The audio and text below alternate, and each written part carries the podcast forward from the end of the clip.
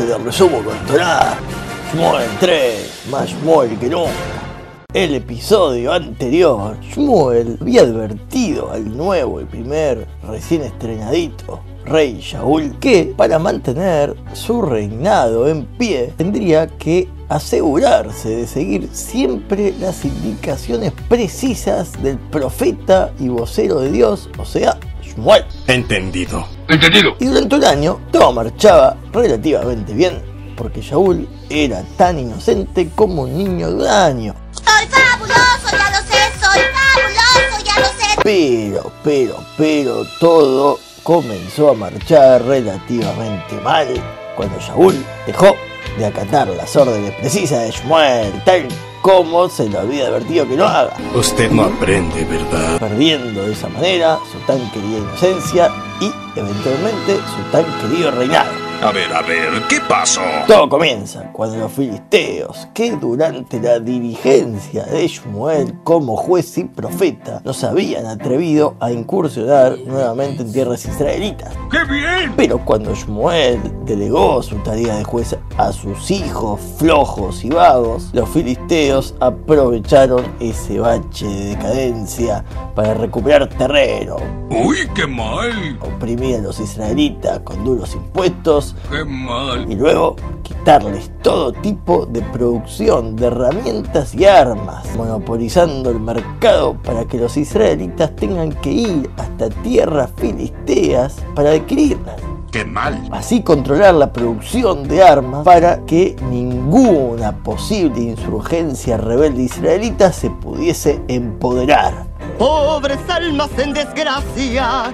Y a pesar de no tener armas, Shaul y su hijo Jonatán, de forma milagrosa e inexplicable, quizás de contrabando, Guiño, guiño. tenían armas. ¡Qué bien! Y como tenían armas, Jonatán aprovechó su poder para matar a sangre fría y públicamente al comisionista filisteo que era el encargado de cobrar los impuestos a los israelitas, declarando de esa forma y abiertamente el inicio de la guerra. Esto se va a poner feo.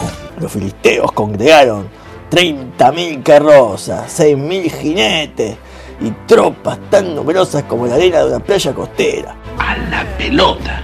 Bastante exagerado, teniendo en cuenta que Shaul solamente había logrado convocar 3.000 soldados, 2.000 dirigidos por él y 1.000 dirigidos por su hijo Jonatán. Y encima, los únicos que tenían armas de todo ese regimiento eran ellos dos. Pero bueno, con una movilización militar imperando miedo, algunos israelitas se escondieron en cuevas o pozos ¿Y por qué seré tan cagón?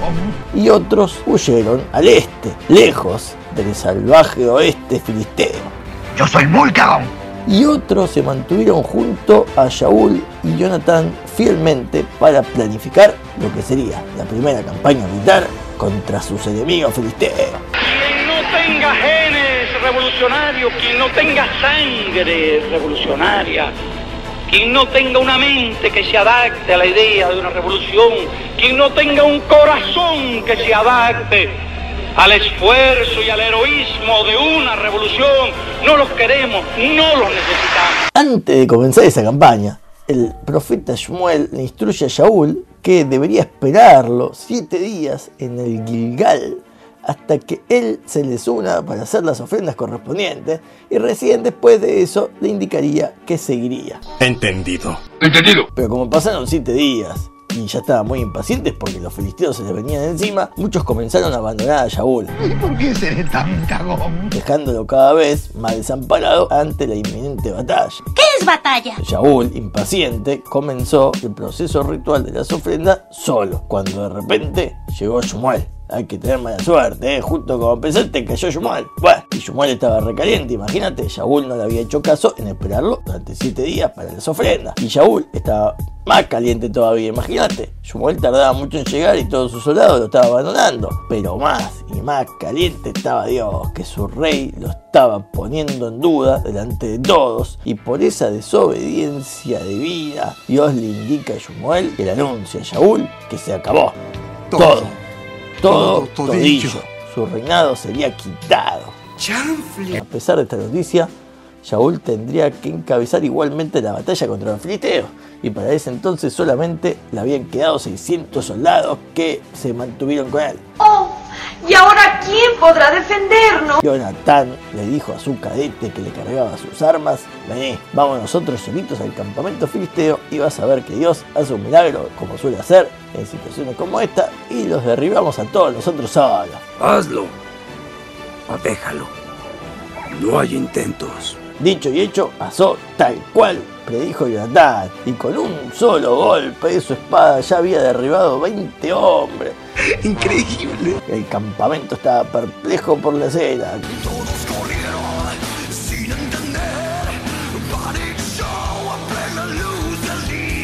La tierra se sacudió milagrosamente como un terremoto y los jinetes y los oficiales y los soldados filisteos de a poco se iban desvaneciendo y desintegrando.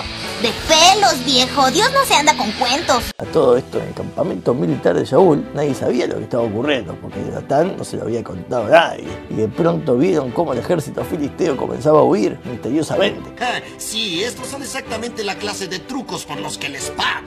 Con este suceso, Shaul juntó coraje y aprovechar este milagro para derrotar a los filisteos, aunque no contaban con armas y aunque eran pocos en número. Y con esta cena, todos los que antes habían ocultado en los pozos y las cuevas salieron de su escondite para unirse a la batalla, como también aquellos que habían huido hacia el este retornaron para asistir a su ejército.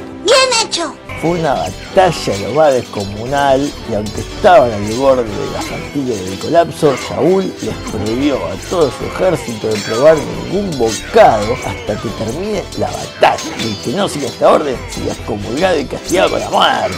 Uh, eso tuvo que doler.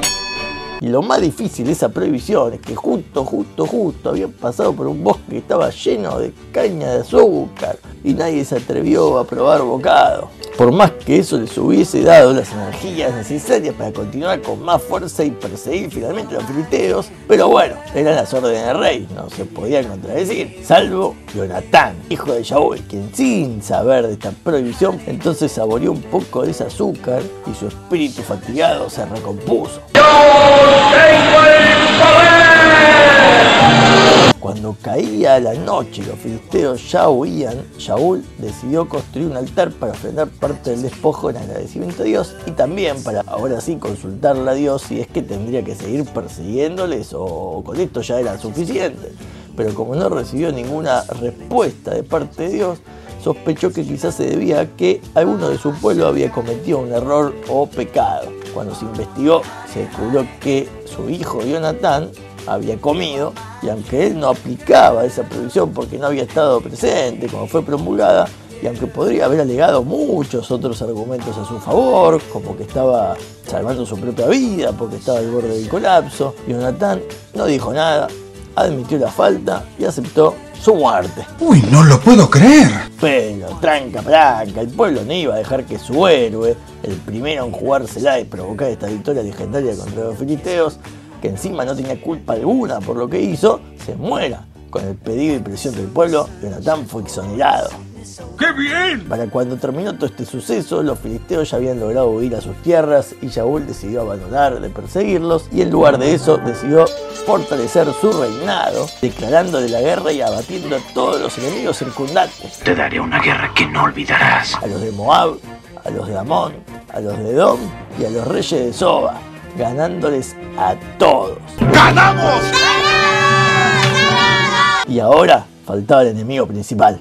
Porque claro, uno de los tres preceptos bíblicos a cumplirse inmediatamente al asentarse en la tierra de Israel es el de destruir definitivamente al villano, más villano y enemigo, más enemigo de los israelitas, Amalek, quien ya se la tenían jurada cuando fue el primer descarado en atreverse a atacar a los israelitas cuando estaban en su mejor momento al salir de Egipto y todo podía haber marchado bien. No dejar ningún superviviente. Pero no, tenía que ser Shaul, porque él decidió que era mejor capturar vivo al rey Amalekita Gag y también dejar vivo a muchos de sus animales y ganados para usarlos y aprovecharlos para las ofrendas. Usted no aprende, ¿verdad? Shmuel estaba recaliente otra vez. Imagínate, no le habían hecho caso nuevamente, había que terminarlos a todos. Y Shaul, en vez de aceptar su falta, decidió hacer lo que mejor sabía hacer, poner excusas intelectuales. Soy intelectual, muy inteligente. ¡Ay, qué bonito soy! Pero Dios,